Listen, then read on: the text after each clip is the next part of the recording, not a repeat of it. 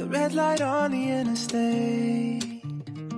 Hate that I made us slow down so fast. Like an LA club. without 各位不上不下的听众，大家好，欢迎来到新一集的节目。然后这一集呢，我们的主播就只有我一个人，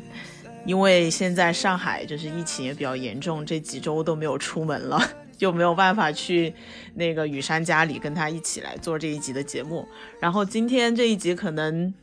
它的主题没有那么的明确，就是我们不会去聊具体的某一个节目呀，或者是去点评他们的一些情况。呃，然后所以这一集我就请到了之前在我们那个电台里面颇受欢迎的 木木老师，他那一次跟我们聊的是呃导演请指教，但是因为后面有一些各种各样的原因吧，那期节目不幸的现在就是下架了，至今还没有重见天日。但是我觉得，啊，木木本身身上有很多很多的故事，然后因为他现在其实是一个自由的导演，就在综艺行业里面，可能就是有项目的时候就会找到他，然后他就会进入项目里面做执行的工作，然后所以他待过的项目也很多。然后今年呢，可能整个行业的也面临的一些挑战和变化，所以我们就想跟木木一起，今天就是。一个轻松但是又沉重的话题，就是 这个综艺行业还要怎么混？就作为一个在这个行业里面的职业的导演，职业但自由的导演，呃，对这方面他有没有一些别的考虑啊？那木木，你要不先跟大家打个招呼吧？Hello，大家好，我是木木。声音怎么这么低？声音怎么这么低沉？我再来一个高的，要不然。Hello，大家好，我是木木。不用不用不用开心吗？不不用不用，就是你已经传达出了你现在的一些情绪，对不对？对啊，已经在家待了大概呃，今天今现在是三月三月二十号，啊、已经待了将近三个月了，在家。就过年嘛，就是对，你可以先跟我们聊聊，就是你去年做完演员请指教之后到现在，导导演包括导演请指教。哦，导演请指教，对不起，做导演请指教之后，就是从那个时候到现在，可能你也接触过一些项目的前期嘛，然后本来也到执行的这几个月之间，你觉得有什么可以跟大家先分享一下的？呃，去年是十二月呃底吧，算是十二月底完成的上一个项目。然后一般嗯来讲，就是呃过去的几年啊，就是作为就是自由导演来讲的话，可能一个项目将要结束的时候，其实就要开始找下家了。嗯那比然后然后一般来说，就是每年第一季度的项目呢，可能就在过年之前就已经开始聊了，甚至有的都开始走合同了，包括包括去年年底到今年也是这样的。像去年嗯年底的时候，其实也有在聊今年第一季度的项目，而且其实不止一个在聊。然后一月份，一月份整个就是基本上来说，一月份我都是休息的，但是就是该该干嘛还是干嘛，该聊也聊。我基本上会聊到，就比如说三月中开机，或者是四月初开机，最最最晚四月初也会开机了。但是嗯前面要都聊好，然后你要找人也好啊，那个走合同也好，都要聊好。但是今年有一点不一样的是，大概从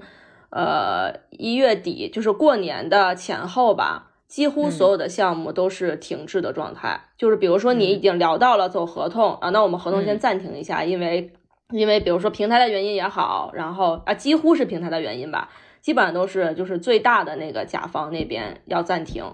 然后今年还有一个就是呃。像我就说，我就先顺着说啊，反正就是从从一月到现在，我就是这这种经历，就是聊聊聊聊聊停了，聊聊聊聊聊没了，这种这种大概已经经历了三次了。而且就是今年不太一样的是，就是往年，比如说你聊着聊着，然后项目出现问题了，有可能是他要跟你砍价，嗯，或者砍人，或者调岗，或者怎么样的，都不会有像今年这种就是没得聊，因为项目没有了。嗯就是今年就是一个非常就是就是我第一次、第二次的时候，我我天呐，我说为什么会这样呢？然后结果第三次又遇到了，我然后我就躺平了。我说哦，那可能今年确实大概就都是这样吧。是，然后因因为今年就从整个呃现在除我觉得不仅是我们这个行业吧，不仅是综艺这个行业吧，可能很多很多行业都会面临就是经济大环境的一个影响，包括现在所有就是股票市场啊，然后疫情的原因，其实对每个行业打击都挺大的。然后其实像我们综艺行业，还是它的大部分像你们其实做的项目依赖的平台，还是以互联网平台为主嘛，就是这几个优爱腾啊，然后可能会有一些抖音啊、快手啊这一类的，但它都是以互联网的平台为主。然后互联网的平台现在都在降本增效嘛，就是你看我们就是都在裁员，贴对，天天都在裁员，然后不裁员就是逼你走，不裁员的公司就是。通过各种各样的方法把你逼走，就是他总有办法把你逼走。我觉得我已经快了，就是 来加入我们自由导演的行列吧，一起躺平。不不不，真是自自由导演，就是我没有太多项目执行的经历，其实感觉是不太不太好找的。因为像你们的话，其实他都是看你以前嘛，包括你可能做项目的期间积累了比较多的。呃，人脉啊，资源啊，大家合作过就会增加信任感。可能就跟你合作过一次，他觉得还挺好的，然后下一次就继续找你。我周围也有很多这样的朋友，是是这样的情况。因为在一个综艺项目里面，他实在是人太多了，就是他各个岗位，然后各个工种。然后工种里面又分，就是甲乙丙丁卯方那种的。然后你 对你的那个整个磨合，就是人与人之间的那个合作的那个成本是很高的。所以，所以他们其实基本上都还是比较固定的一些人，他可能会长期的去合作。呃，那个马老师现在不又在做那个？姐姐了吗？新一季的姐姐，对，就是因为他第一季就是做了姐姐，也跟那个团队合作嘛，然后哥哥也做了，然后新这一季的姐姐，就是他之前跟你那个项目也就是没了，对吧？对对，这个项目就是没了。嗯，之前是是一个还挺大的项目，我听说。对，就是对，之前也是一个头部平台的头部项目了，算是。对。对 S 加级的项目了吧？算对，而且而且其实艺人都开始在接触了，所以这个项目整体撤的时候，就是多方都很震惊，包括也其实有一些艺人也来问我，哎，你你知道那个什么什么吗？我说我知道，我就在那个项目中，我现在也失业了。所以其实可能像这种情况还是会比较少见的，我们比较多的可能就是那种中腰部的，就是。老板都说了，反正这个项目就是要得必须得招到商才能做，这种情况会可能中途夭折的概率会比较高。但如果是一个平台，就是 S 级的项目，它怎么样都会，就是它肯定是有有会花力气的去做招商啊或者什么东西把它给撑上去的。但是这种项目可能突然没了，也是确实是因为今年整个对综艺项目的评估吧。评估和它最后能上能不能立项上线的一个标准在改变啊，反正我们这边也是一样的情况，就是今年嗯整个行业都非常非常的萧条，就是 其实今年其实才三月份就已经看出整年的萧条了。哎呀，怎么说呢？可能就是反正一个 Q 是萧条过去了，对吧？就是你，你想你一年也就四个 Q 嘛，像 Q 一都没有什么东西啊，各个平台其实都没有出现太多的内容，对不对？所以就所以就没有办法呀。然后你今年现在就是怎么办呢？就是等着接下来的 项目吗？对，其实现在我也是在各种有有在问吧，然后包括有朋友也在推，其实，呃，也能问到一些。然后比如说人家会收你的简历呀，然后会跟你说我们在筹备什么什么呀，但是其实都感觉只是在筹备。你要问他，比如说招商到什么阶段了，还是怎么样的，其实都都是在进行中。其实就说白了，就都是八字没一撇的。嗯，而且像之前我们这种，就是我们这种职位啊，因为我们也不是制片人，也不是什么的，其实我们根本都不会问什么招商啊，什么这那，从来不问的。但是今年不同的就是，就是对方就是甲方会主动告诉你，我们还在招商，就是他就明确告诉你了，没谱的哦，这个是没谱的事儿哦。对，其实说白了，也就是，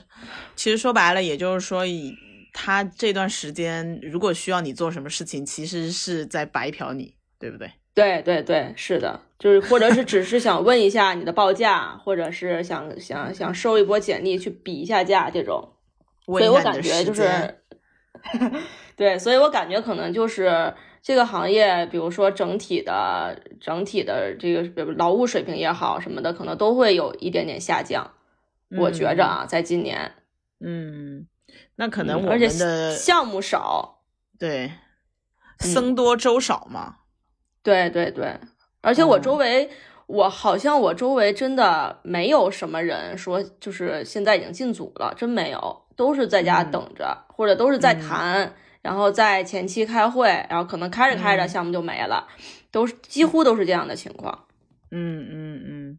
那可能我们的听众不太不，如果不是这行的话，可能会不太了解。就是如果你作为一个，就是你你没有公司，对吧？也没有。呃，自己的一个固定的团队的话，基本上你的整个的流程会是怎么样的呢？就比如说你是会有固定的人来找你呢，还是你们会合作？比如说其他人想要你给他提供一个，比如说艺人 PD 这样一个团队，还是怎么样的一个操作方法？呃。这两年，呃，我反正就是他其实自由导演有很多种嘛，然后像之前，呃，前几年就属于那种我会去问，因为，比如说你通过朋友介绍，然后你入行之后，然后干一个项目，你可能会认识一些人，那这些人有可能他会再找你，但是他找你的时候呢，为比如说你最开始做的是执行导演，那他可能需要编剧的时候，他可能会问问你会不会编剧啊，那你可能不会。然后你不会的话，你可能那你那你就从编剧就重新开始做呗，这是这是一种，就是就是合作的人来找你是一种，但是找你的基本上就都会是因为找你的人他可能就不是甲方了，可能就他就是乙方或者是丙方，那你可能就是更下面的人，这是一种情况。还有一种情况就是你慢慢慢慢就是做的时间长了以后，然后你的在呃一个项目中的职责你越来越大的时候，那你可能就遇到乙方了，可能就遇到甲方了。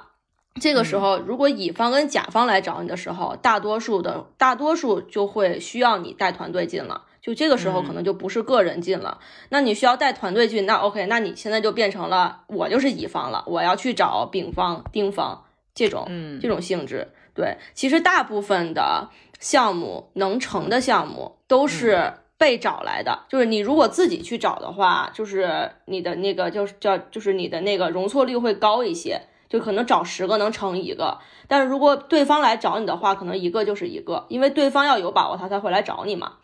嗯，他对对方找你的时候，基本上就是快要成了的时候，他才会来找你的。嗯，其实他还是一个一个圈子，嗯，靠人和人之间的关系。对，而且我们这种是比较被动的，其实。因为我们并不是甲方，并不是平台方，他并不是起项目的那一方。比如说这个项目说没了，我们一点办法都没有。嗯，对，所以就其实还是挺被动的。啊，这样自由倒是挺自由的哈。对，自由，但是就是你光看到我自由的时候了，因为 我不自由的时候，天对天天就是你如果要去找项目的话，那你也很不自由啊。嗯，或者你没有什么，比如说你不认不直接认识平台的人，或者你就是认识很多丙方跟乙方的话，其实你的自由度是很低的，因为你不认识有话语权的人，就他们没有办法说定老就用你什么的。嗯嗯嗯，像前两年的话，你基本每年是大概几个项目？呃，前两年前呃，你说你是说就是。就是早期是吧？我的早期阶段，就是从你开始做嘛，从你开始做这个。哦，那个时候每年项目可多，因为活小，有的时候就半个月、一个月的活，而且那个时候属于项目的种类很多，包括一些什么广告片呀，或者是综艺节目的衍生节目啊，就这种就比较小。哦，那大概要。呃，一一一六年、一七年左右吧，就大概五六年前的样子吧。哦，嗯，因为我最开始做了。啊，对，一我是大二我就出来工作了，我就没怎么好好读书，没好好上学，就出来了嘛。那个时候你不是做剧吗？对，就是你做剧跟做网大网络大电影的时候，认识了很多，哦就那个就是那种组的制片人呀、制片主任呀，他有很多这种乱乱七八糟的小活儿，啊，什么拍个汽车广告啊，拍个什么极限挑战的演什么什么那种番外小片儿啊，就这种，就两天就结束了，或者三天、啊或者半个月这种，嗯，然后那嗯他就找你，那那那就干呗。而且就是、嗯就是很快嘛，对吧？三嗯两三天就结账这种，嗯嗯，所以那个那个时候攒下的一些人脉吧，算是，然后慢慢慢慢可能开始能接，比如说那种二线卫视的活儿了，或者这种小平台的活儿了，然后再一点一点，然后认识一些大佬，才才能接到大项目嘛，都是这样的。嗯而且这是幸运的哦，我觉得我是很幸运的。如果、嗯如果就是正常来讲的话，可能因为像跟我入行的有很多我认识的同事什么的，依然在做那种嗯不大不小的项目，也也他们也就是也在做，反正有活就做嘛。嗯，当然可能做那种他也也也也挺好的，对吧？他就是快多一点儿，就不用像你这种一个大项目这么大，可能你前面要浪费很多时间在跟他们的协嗯调啊、沟通啊，而且而且就是好死不死，如果这个项目突然没了，其实那些沉没成本都已经花进去了。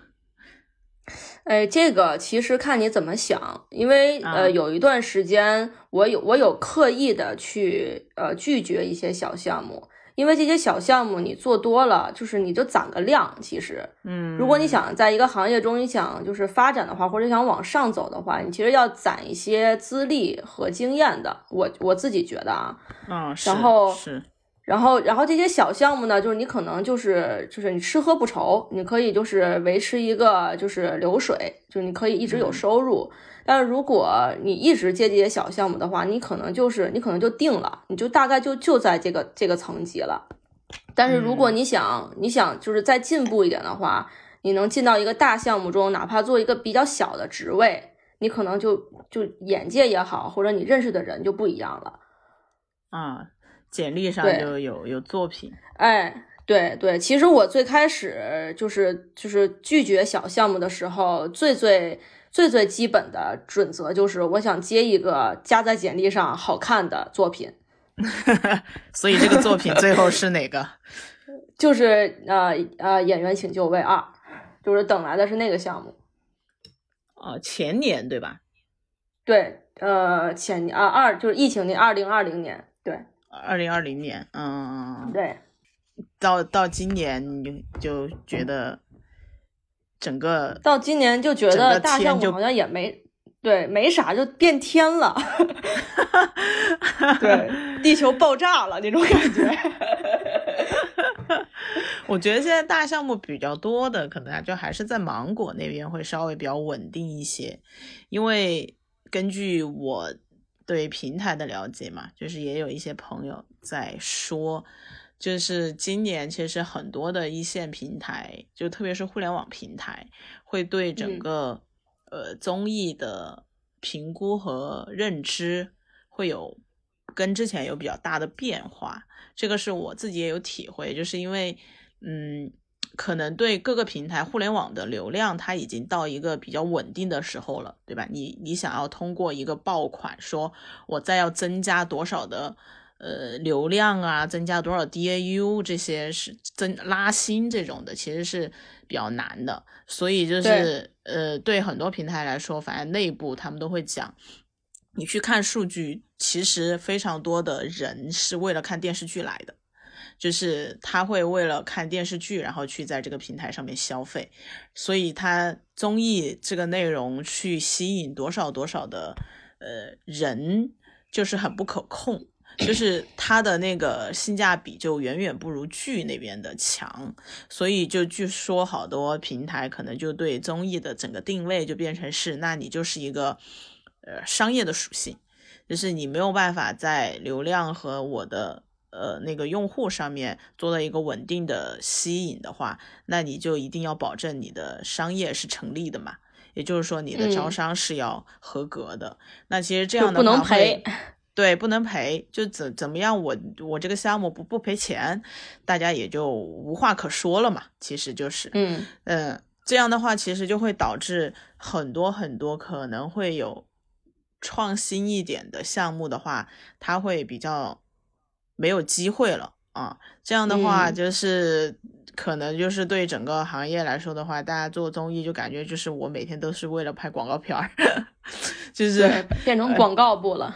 而且现在本来客户的钱也少，他肯定就会更加的谨慎。你像那个之前我们还在聊那个半熟恋人，他都那么火了，就是他后期出圈啊什么的，性价比很高了，但是他嗯，他也是裸奔的啊对，还是没有冠名什么的嘛，就就挺让人这件事情好像在整个行业里面都挺让人丧气的，就是说我的内容、我的流量已经做到这么好了，为什么还是没有没有商务愿意买单？然后这个嗯就就有就是不知道为什么就是这种感觉，然后但现在就是可能在芒果那边它。嗯，不知道他们是销售能力强呢，还是他们制作能力强。其实他们整个内容的话语权会很高，至少在他们那里，就是他整个内容制作中心是比较比较能说上话的。只要他们觉得这个东西是有流量的，就是他这个内容只为他的流量和他最后能不能够出圈，能不能够在全网引起讨论这件事情负责。就如果是如果是内容的老大觉得你这个东西就是很好，那也可以不用那么多的商务，比如说像姐姐第一季其实也没有多少钱嘛，就招商，嗯，然后他可能到第二季的时候就会爆炸了，所以他们还出了比较多一些创新的东西，所以这样对人才培养也是一个正面的事情。所以你看，这个芒果 TV，我觉得这几年其实真的只有芒果 TV 在培养新的呃内容上的人，就是就对他还能有新的内容上的人出来，嗯。对，其实芒果系在整个综艺圈子里啊，就是一个是一个非常神奇的存在。就是综艺这个行业里分芒果系和其他系，大概 就是我从来没有听过什么浙江系、什么上海系、北京系都没有，只有芒果系跟其他系有啊，就有的有吗？我说我跟你说，我们我们这边有江浙沪系，就是浙江台、哦江苏台、东方台。就比如说跑男那批导演啊，哦，余杭英、余杭英老师他们，还有严敏嘛，啊，哦江苏台做非呃最强大脑那些，但是他没有对没有那么，但是对他们没有那么一个圈子，就是因为芒果芒果系是一个，我觉得是一个非常牢固的一个圈子，一个围城吧，算是。对就是他他他们里面的规则呀，或者他们里面的运作模式啊，跟外面都不一样。其实嗯江苏也好，上海也好，浙浙江也好，他们有一点互通的。其实，就比如说我跟江苏合作了，我可能跟再去跟浙江合作也没有什么障碍。但是你想去跟芒果合作，首先你你进到里面就很难，然后你再去跟他们合作，他们的工作模式，我听说啊，因为我没有合作过，我听说也不太一样。嗯非常不一样，嗯，因为长沙人就做这行，他们真的就是，你怎么说呢？你说他们就是不按照章法办事儿吧，人家最后都能把事儿做成。你 你就是他们就是那种叫什么霸的蛮，就是他们那个话嘛，就是嗯霸的蛮，就是我感觉他们就是会。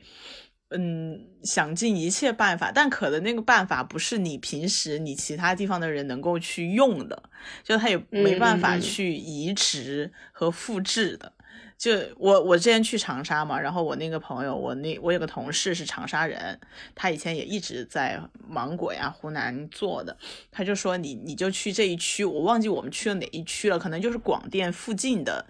一些商区嘛，然后他就说你在这里路边随便去找一个人，可能有一半的概率是个摄像啊，或者是一些就是 就是做这行的，就是你随便砸一个，就是能砸到，就是要么就是后期啊，要么就是摄像啊，要么就是什么什么的，我就觉得真的很很的，他们所以就形成了一个很大很大的一个集团嘛。之前我也跟我另外一个也是在一个平台的朋友啊，他。嗯，他刚去那个平台，但是那个平台也是很好的、很大的，就不说是哪儿了，不然又被人家，被人家又下架了，又下架了。对，反正他的意思就是说，现在嗯，整个行业的人才培养非常非常的呃乱，就是他没有一个梯队这样去往上走，就是。就现在可能，比如说，其实你平台的制片人，你说除了芒果，其实其他平台哦，爱奇艺也有，呃，之前也有一个导演组嘛，像车澈导演他们也是有自己的 in house 的团队的，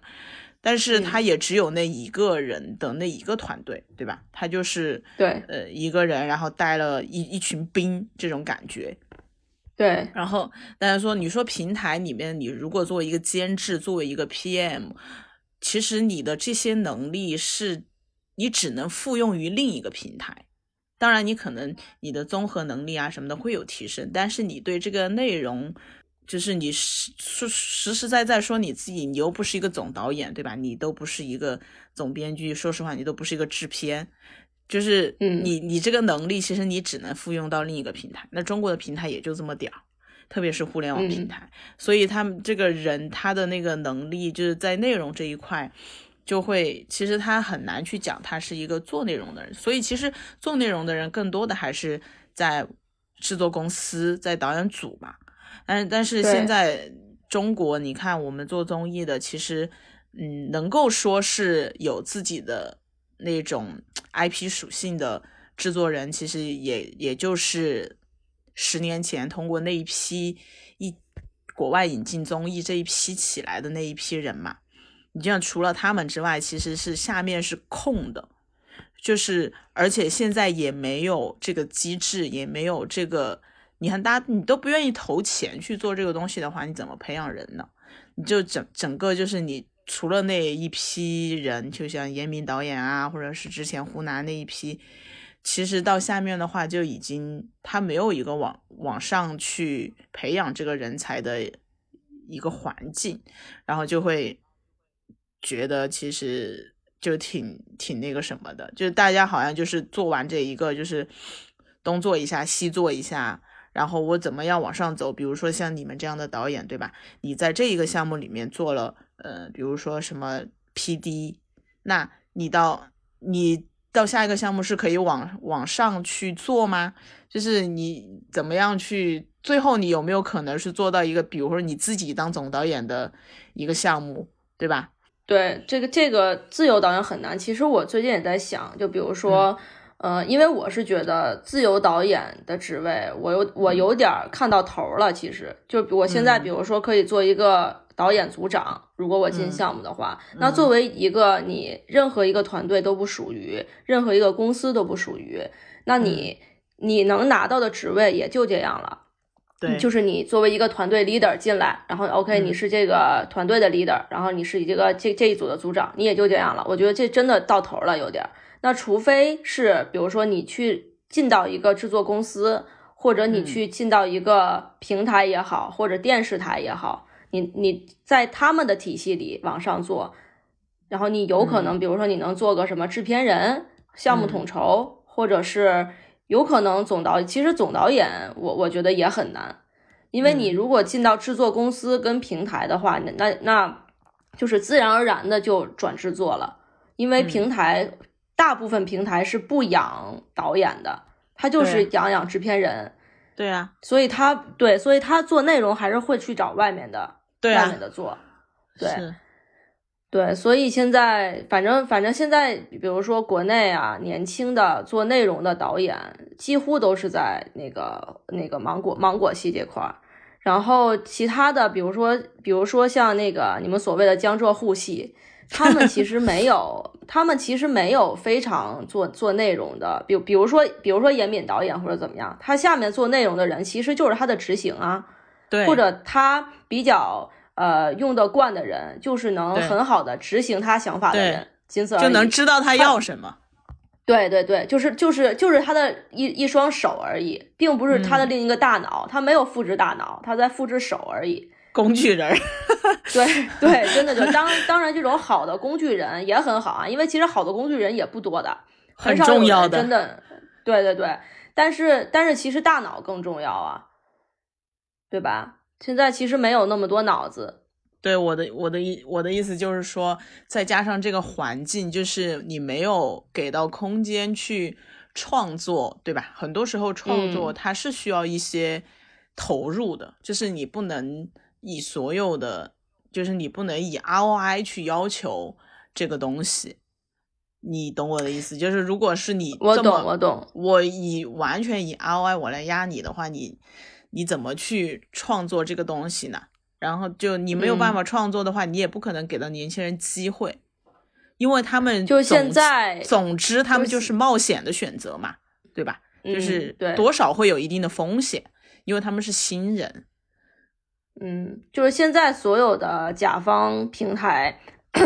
他们都不试错，就是你就给我一个对的，就给我一个对百分之百不赔的就行。其实有有有有之前我问过一个呃问过一个就是比较比较比比较大的导演吧，我也不我也不嗯提是谁了啊。其实我有问过他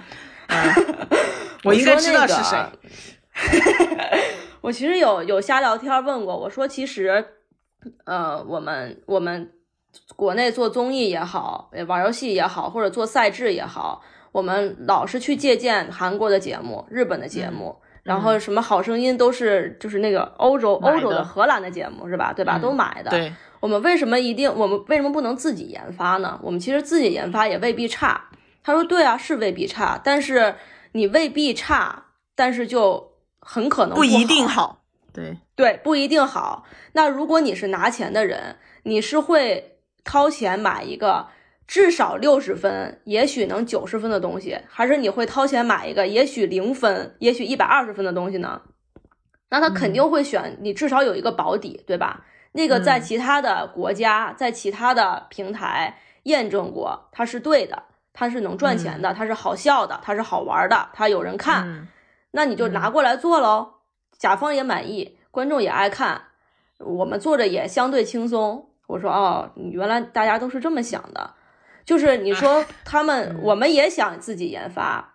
但是可能现在这个比例是不能大的。比如说我们，我我们在十二期的节目里，就是当然当然不能这么算啊，但是我就就是举一个这个例子，比如说在十二嗯期的节目里，可能有十一期我们都是借鉴的。那可能有一期的内容，我们自己加一点自己的东西进去，去试一试，也许这样甲方可能会接受，然后也可以去看一看，试一试观众的反应，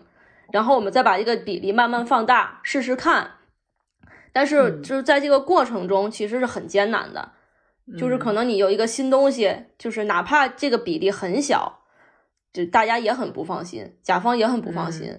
嗯。啊，观众可能也就是你们在干嘛，因为没有见过这种形式，嗯嗯嗯。嗯，然后那现在的环境就更不允许这样做了，嗯，因为其实娱乐行业、娱乐这整个行业都是下游行业，就大家嗯。先温饱、先健康、先干嘛干嘛，然后最后然后娱乐，对吧？那嗯。现在上游的企业可能都遇到了一些危机，国家层面的也好，疫情层面的也好，那娱乐行业整个就就就肯定会受影响的嘛。大家没空看你这个看你那个了，因为上面没钱了，就没有没有钱流到下游来了，就是更收紧了，就对嗯，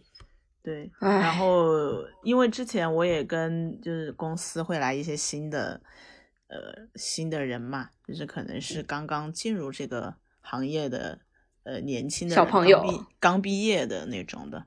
还是很有激情的那种状态嘛，你懂的。我们现在都是 懂懂懂我们现在都是躺平。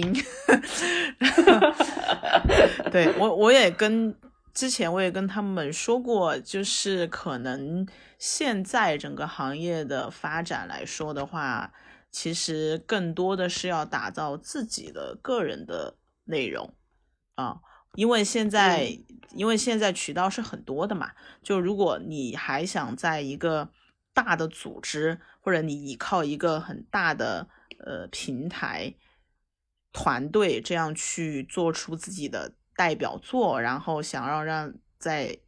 让自己获得知名度啊，或者是认可啊，作品，其实我觉得呃都会有点难啊。你不嗯能是那个一号位的人，就是你很难去做到。你有一个成名的代表作，然后你说你那个项目是你的，你是那个一号位，但是，但是其实现在有很多是通，但是现在另一个途径就是你去做自己的内容，就是这个内容的那个范围也很广嘛，就是你做一个自媒体啊，或者你有想法，你可以去做。包括你做播客也也算对吧？你做嗯其他的视频的东西啊，或者是你写一些号啊什么的，其实都是我觉得这个是现在如果你想要成为一个成名的，或者你有自己的东西的一个内容创作者的一条路径。你你就像导演小策一样，他就是其实他就是一个很好的内容创作者嘛，他不用去嗯依附在一个特别大的。组织和团队里面，但他有自己好的想法，他也可以去把这个东西实现的话，他就可以让自己成为一个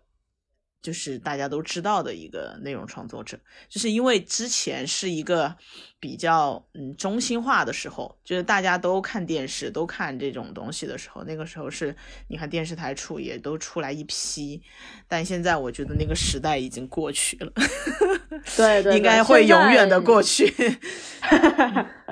我是觉得现在你依附不了，就是你任何企业平台也好，它都它都不是稳定的，能让你依附的一个一个地方。嗯，然后像你刚才说的那个，其实就是要打造个人 IP 嘛，嗯。就是你你你个人要有代表作也好，或者你有一个个人标签也好，让让能嗯让大家认识你也好，就是现在嗯。就是曝光的途径这么多，对吧？你嗯你你干点啥，然后你只要是你只要是能吸引到别人，那你可能就是就就所谓的流量，你可能就有一定的资本了。就是你说一句话哦，可能被十个人能看到，被一万个人能看到，那肯定不一样啊。那这个时候你就你就有话语权了。对，能不能做点儿？所以这个也是我现在就是 自己在想的东西，就是你、嗯你之后有什么打算？还是你不是说你看到头了吗？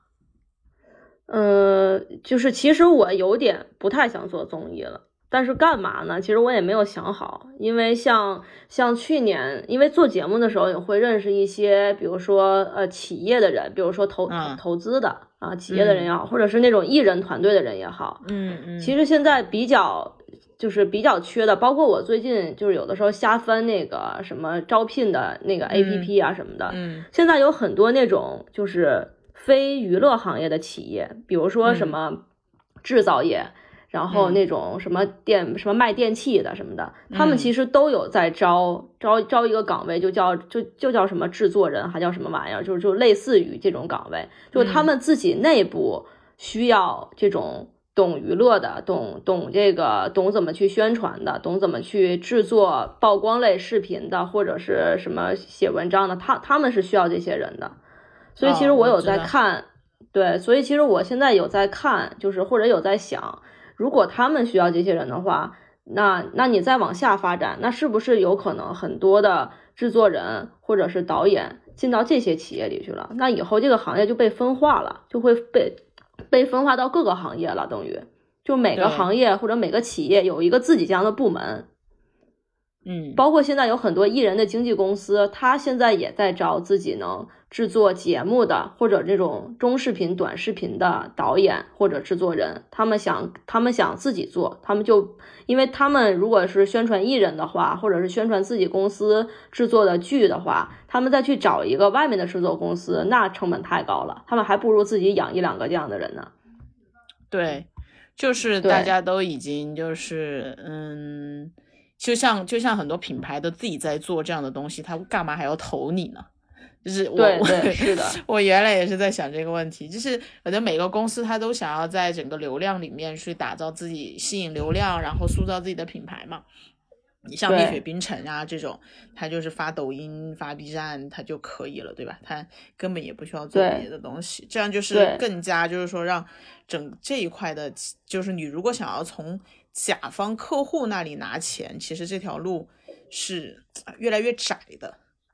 对对，因为现在甲方也在，因为因为像之前啊，比如说我是一个，比如说蜜雪冰城，我想曝光，OK，那我冠名一个节目，对他给我曝光，我那我嗯现在自己发个抖音我就能曝光，我干嘛还要冠名你呢？所以那他自己就培养一些做做视频的人呗，我自己就成立一个这样的部门，我就招这些人。那如果这种方式可以复制的话，那所有的大企业、什么中企业、小企业都这样的话，那我感觉就以后这个行业就真的就会就会就会很就是可能以后每年我们能看到大平台上每年可能有两三个超大型的综艺，那其他的小型节目什么的都是自媒体自己在做，自己企业自己在做就可以了，对，就没有就没有那么多了，就没有那么多空间了，完了，对不对？把这个行业聊死了呀！今天就是，对，我今天聊完以后，我们各自转行，你去写辞职信，然后我开始投简历。我辞职信已经写好了，就是就已经锁在那儿，就是随时拿出来的一一种一种动作。你是你是没有，要投公司吗？公司里面的这种部门吗？呃，我没有想好，其实我现在一个都没有投，我现在的简历还是游走于各种就是咱们这个行业里面制作公司的什么甲方的这种。啊、对，我也在看，但是其实我也已经有在了解了，包括其实去年做那个导演那个项目的时候，嗯有艺人那边的那个呃制作人也在跟我接触过，就是他有，当然他是那种非正式的下，对，非正式的瞎嗯聊天在问你有没有想过。呃，就是来艺人团队做点什么呀？然后，但是当时我也没有过脑子，但是我记住了那个那个人当时就是说的那些，所以我最近也在想，他们可能会有这样的考虑吧，就是能他们做不做不知道，但是我觉得这至少是他们一个选择的方向。嗯，现在很多艺人公司都已嗯经开始做了吧？呃，我这个我还真不知道，但是艺人艺人公司有没有大量做，这我真不知道。但是你看每一个艺人的抖音，每一个艺人的小嗯红书，都是专门的人在给他拍呀，比如说他就经纪人或者助理什么的，那他们也是现嗯学的吧，或者是本本来自己就嗯会，就都是就就这个技能，感觉现在是必须的了。是嗯，聊死了呀，就把这个事儿。也不一定哎，真的就是你往好处想嘛，就哪怕以后真的就这样了，那以后就变成企业跟企业之间对于这个制作人才的竞争了。你要是大企业，比如说我融创，我要成立一个制作部，那他得要什么样的人给他制作呢？他得是多么的这个雄厚的资金，他要做个什啥玩意儿呢？就是或者是呃什么经纪公司想做，那经纪公司想做这艺人都是现成的呀，一抓一大把呀。但是反正因为就嗯，你说不是就我就是说，因为其实呃，他他之后，比如说他是怎么细分？那比如说有钱的企业，他要他要这样的部门，跟有艺人的企业要这样的部门，他的需求是不一样的。所以就是可能肯定还是就是合作，或者是就是怎么样的方式，因为现在前路大大家也看不清，就走呗。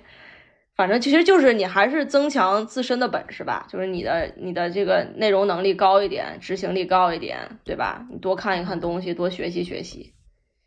然后大环境怎么走的话，你就跟着走呗，对吧？我也没那能力推动这个行业。你真的是挺健康积极。就我这叫现实，好吧？我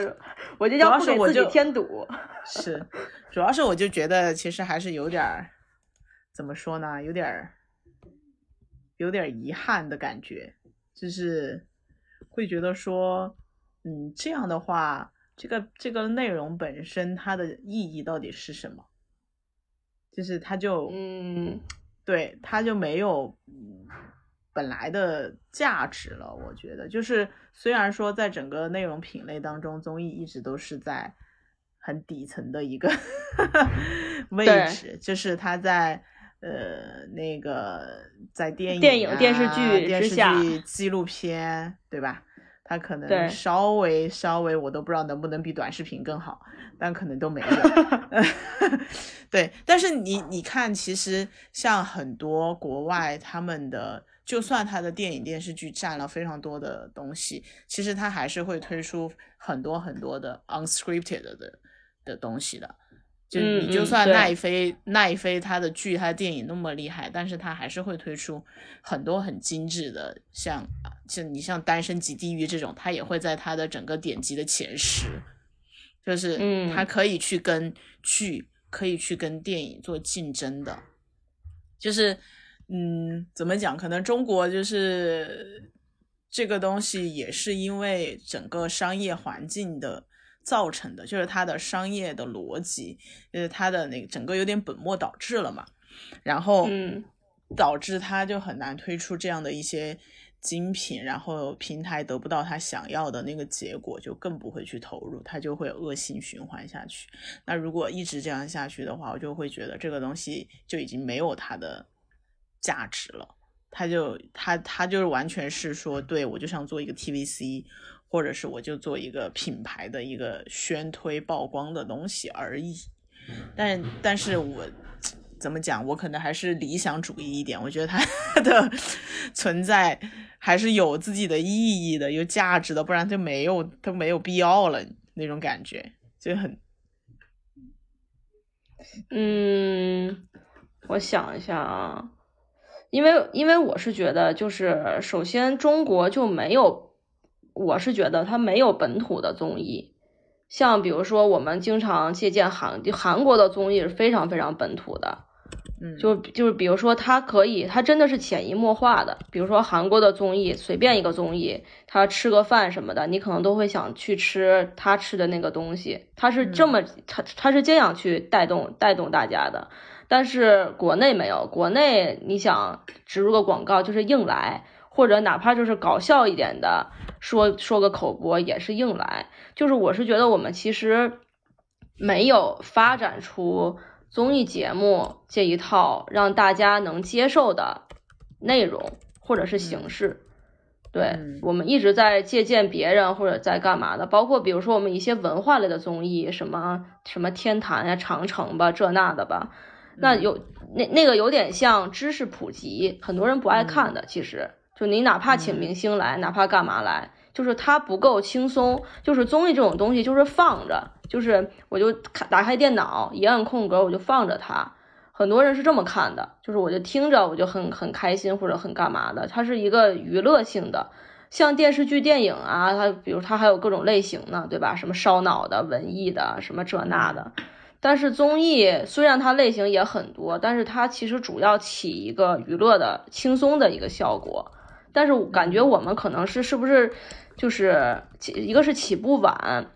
一个是就是我是觉得路子有点，现在就是各种什么选秀啊这那什么都有，就什么都试试，什么都试试，哪个试好了呢？哪个就再做做。现在我们是这种路子，但是我们没有一个非常呃，就是他就是踏实的，然后一步一步发展的这么一个过程，我们是没有这个过程的。我们都是直接把就拿来主义，直接呃这个城做这个啊，然后就好了，这个城又做这个啊，好了，所以它就是它不可持续性，它就是一下一下的，那一下一下的可能就就就就很难，可能所以我们现在可能要打回到比较开始的阶段，要去想一想这个东西到底是，但是这个可能我们想也没用，这个这个得平台想，这个得大佬们想。他们他们到底赋予这个综艺这个板块是一个什么样的使命？是怎么区别于电影跟电视剧的？然后我们再往下看做什么样的内容？他可能没有吧。我哎，其实我是觉得会有的，我感觉会有的，因为因为这一块东西，除非他彻底不做了，或者他这因为这么一下一下的已经到头了，这么多年都一下一下的了。所以我觉得，其实也许现在是一个好的契机，转行的转行的，就是就是也是一个也是一个洗牌嘛，就是你对你经过了黑天鹅事件，你肯定对吧？你有一些你整个行业如果之前就非常非常的不正常，它是不是也有一个机会回到一个看似比较正常的状态？嗯。就就是虚假繁荣之后，就是泡泡沫全破了，然后才能慢慢这个时候就其实看出谁在裸泳了。其实电影行业跟电视剧行业，这个就是前两年就是这个阶段呀，就是在戳泡沫的阶段呀，死了多少网大公司，死了多少那种那种什么所谓甜宠剧的制作公司都没了，现在留下来的剧都是大家可能比较认可的剧，最起码没有就是评分一分两分的剧了，怎么样也到六七分了吧？所以现在 就是他们的行业，对对对。基本上就是反反正现在你说出现一个特别烂的剧，好像很少了。近近一两年好像很少了，就哪怕没有那么大流量的剧的分数都不至于巨低。嗯，不至于到两两三分那种哈。对对，像他们其实就是前两年就是各种政策也好，然后各种投资人也在勒紧裤腰带也好，所以留下的都是还不错的剧。可能这一两年就是综艺这个行业要要经历那个阶段了吧？这个时候就看谁能活下来了。嗯，行呀，那我们就是期待还是保持着一个稳中向好的 一个预 预判，希望能够。其实我我们我们就是还是就是想想清楚自己，比如说我们。还要在这个行业发展，或者可能我要转行了。但我所谓的转行，也不是我去做咖啡了啊，可能就是你可能在一个其他的细分领域里，但是大大行业还是这个行业。其实就是还是把自己把自己的那个内内容啊，什么这这那的各种能力吧，就是保持或者是提升。然后如果因为这个行业的生死呢，我们左右不了，但是我们在这个行业如果想继续混下去的话的。我只能左右自己的生死吧。对对对，我们我们就是努力不当那个泡沫就好了，不当那个炮灰。啊，不当那个炮灰。对，我们主，对我们不要被戳破，不要不要被丢下就好了。我们就是就是紧跟着这个行业进步吧，只能这样。行，好的，感谢你正能量的。正能量的发言，我这我我这属于站着说话不腰疼，反正说呗，说谁不会说呢？不是，确实你这挺正能量的。那我们就就今天就先闲聊到这儿了。祝你早日项目可以开机 啊！对对，刚才都是在给自己打鸡血。是是是，好，那我们今天先这样，好，拜拜。行，好嘞，拜拜。You just can't make sense of where we're at. Wish I could have said what I'm saying now. Should have played first, but for what it's worth, I'm sorry that I let us again. I never meant to break your heart, tear us apart like this. I just wish that I could go back to back then, back when we were more than friends.